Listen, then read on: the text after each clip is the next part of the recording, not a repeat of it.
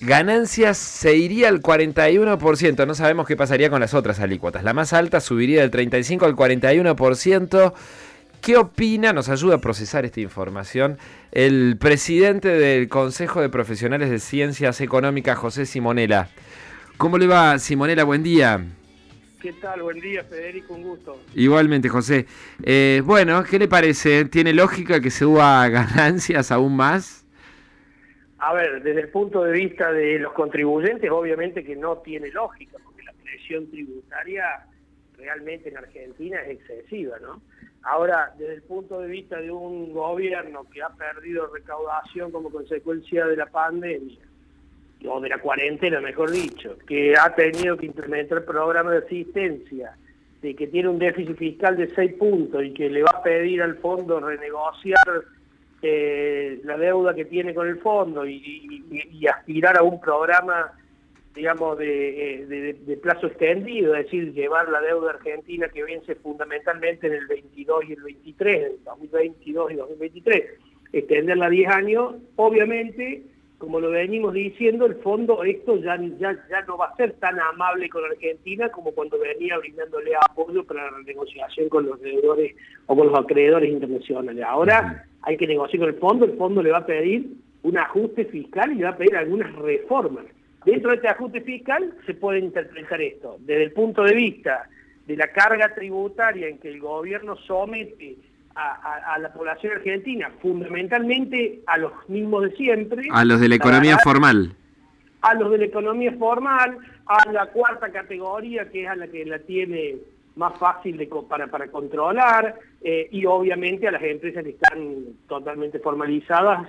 Eh, así que la verdad que desde ese punto de vista no, y desde el punto de vista de la oportunidad, la peor, obviamente, porque cuando los países en general, digamos, todos los países en el mundo frente a la pandemia plantearon alivios fiscales, bueno, en Argentina, obviamente por la necesidad, eh, digamos, del Estado de, disminuir este déficit tan abultado que tiene, vamos a ir en contramano, ¿no? Cuando las empresas necesitarían un alivio fiscal, le van a imponer una mayor presión tributaria. Cuando los monotributistas necesitarían una prórroga, un alivio, un aliciente, le van a aumentar porque también se habla de que aumentaría el monotributo.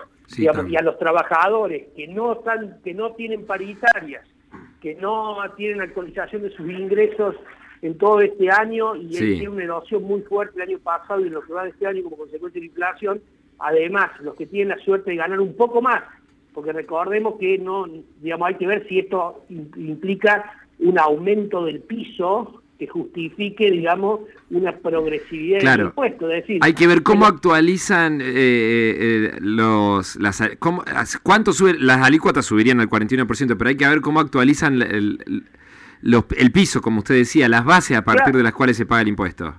Claro, es decir, la, alícuota máxima en lugar de ser 35 sería 41 y, y las empresas en lugar de, de pagar 30 posiblemente paguen 35 o se quedarán en 30, pero la reducción que tienen como si reinvierten las utilidades y que solamente pagan ese 7% si la distribuyen, eso eh, se está hablando que también podría desaparecer. Así que, digo, hay que esperar, Federico, digamos, a ver cómo se plantea esto, pero, digamos, la primera impresión no es buena, la primera impresión es mayor presión tributaria. Dudo que por las necesidades de caja que tiene el gobierno plantee una verdadera eh, o una verdadera modificación en el impuesto a las ganancias que lo haga más progresivo, es decir, que los que ganan más paguen más, pero los que ganan poco no paguen. Esta no es la realidad, hoy es casi un impuesto al trabajo, el, impuesto a la ganancia, ¿no? En, cuarta categoría. Así que hay que ver cómo, cómo se plantea, pero, pero la mala, para, para, digamos, para los trabajadores, para las empresas, para aquellos que están en la economía formal, me parece que esto es una mala noticia para, terminar la semana. José, buen día. Marino Verde te saluda. ¿Cómo te va?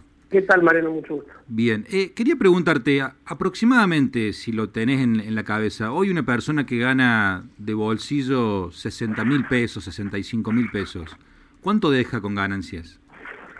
Si es, si es, si es soltero, eh, paga a partir de 55 mil más o menos. de sueldo neto de sueldo neto. A partir de ahí comienza a pagar.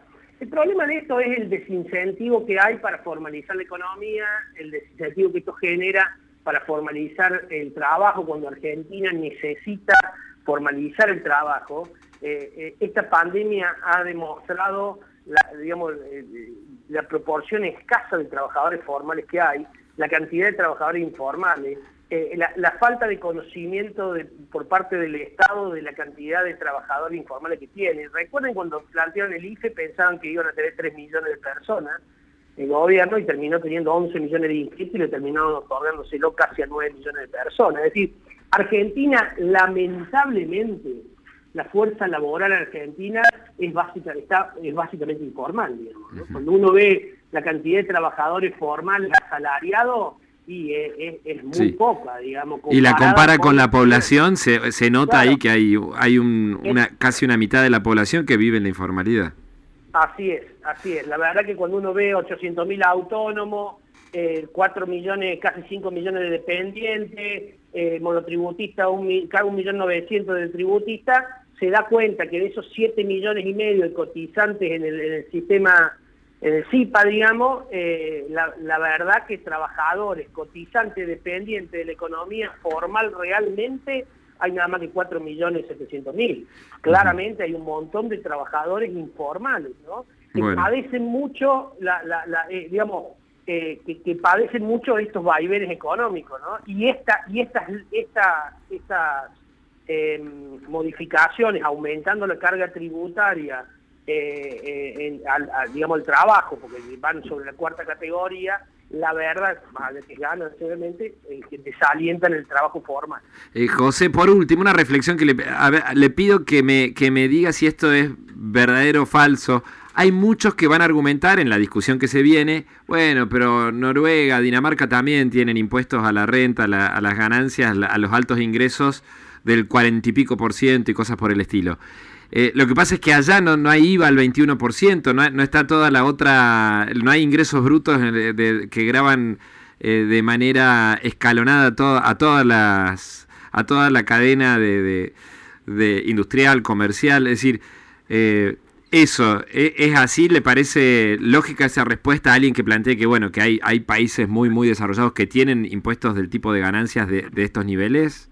Es cierto, como decís, que hay países que tienen impuestos a las ganancias tal vez más progresivos que los nuestros, pero como bien aclarás, no pagan el IVA que pagamos nosotros, no tienen la carga de impuestos provinciales y tan distorsivo como tiene Argentina en ingresos brutos, en sello, de, impuestos municipales. Mire, yo solo le pido que busquen una factura de cualquier servicio que estén pagando y van a ver lo que van, lo que pagan de impuestos. Llena de impuestitos chiquititos, sí. ¿eh? de IVA, vean lo que vale un auto y vean lo que pagan de impuestos, vean lo que vale la nafta y vean lo que pagan de impuestos. Digo, eh, los otros días surgió toda esta discusión con las tarjetas de crédito porque el gobierno había dicho que la tasa era de 43, pero se olvidó de decir que tenían IVA, cuestión que en esta prórroga ahora se aclararon, digamos, se, se dedicaron a aclararlo, digamos, es 40 más IVA ahora la nueva, porque la verdad que el IVA es el 21% sobre los intereses. Entonces, digo, la verdad que los argentinos estamos bombardeados de impuestos, de cada cosa que compramos entre el 40 y el 50% de lo que pagamos impuestos. Entonces, a impuestos ya pagamos, la presión tributaria en Argentina es altísima, y